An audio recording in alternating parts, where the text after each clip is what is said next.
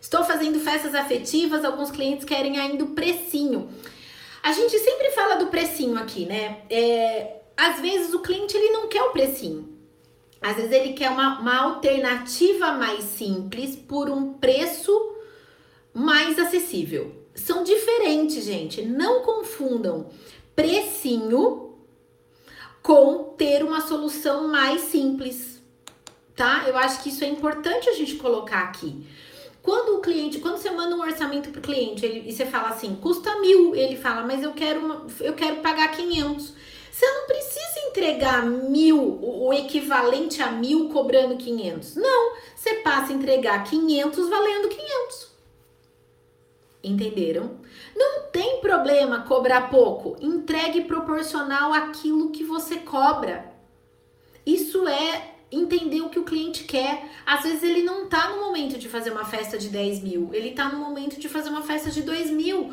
Adeque o seu orçamento para a realidade dele. Agora, isso não quer dizer que você tem que trabalhar de graça, isso não quer dizer que você tem que ter prejuízo, isso não quer dizer que você precise se sujeitar a ter prejuízo ou deixar de ganhar dinheiro porque o cliente quer pagar menos. Quem coloca, quem atribui o preço do seu produto é você.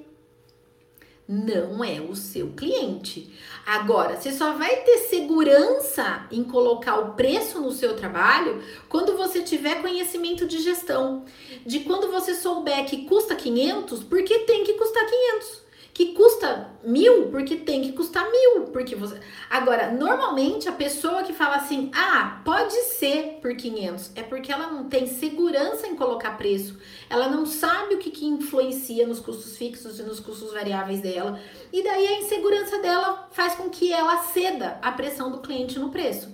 Você não precisa ceder, ele pode te pedir, você pode dizer não. O não é válido também como resposta, com toda a educação e polidez do mundo, entendeu? Mas você tem o direito de dizer não para o cliente. Mas Vivi, se eu não fizer isso, a minha concorrente vai fazer. Não necessariamente. Às vezes, a cliente, por falta de conhecimento ou não, fala: Ah, mas eu quero 500. Aí você fala: Então, mas eu não consigo. Daí ela fala: Tá bom, então eu vou na cabeça dela, vou ver outra alternativa. Ela vai, olha outra alternativa e ela vê que não, que o preço é mil mesmo, que não é só você, que, que é o que vale. Aí, onde que ela vai optar? Quando ela tiver duas soluções com valor equivalente, onde que ela vai optar? Qual vai ser a escolha dela? No atendimento. Presta atenção. Presta atenção nisso, dica de mentoria. Quando uma cliente tem dois valores equivalentes, ela escolhe aquela solução que dê um atendimento melhor para ela.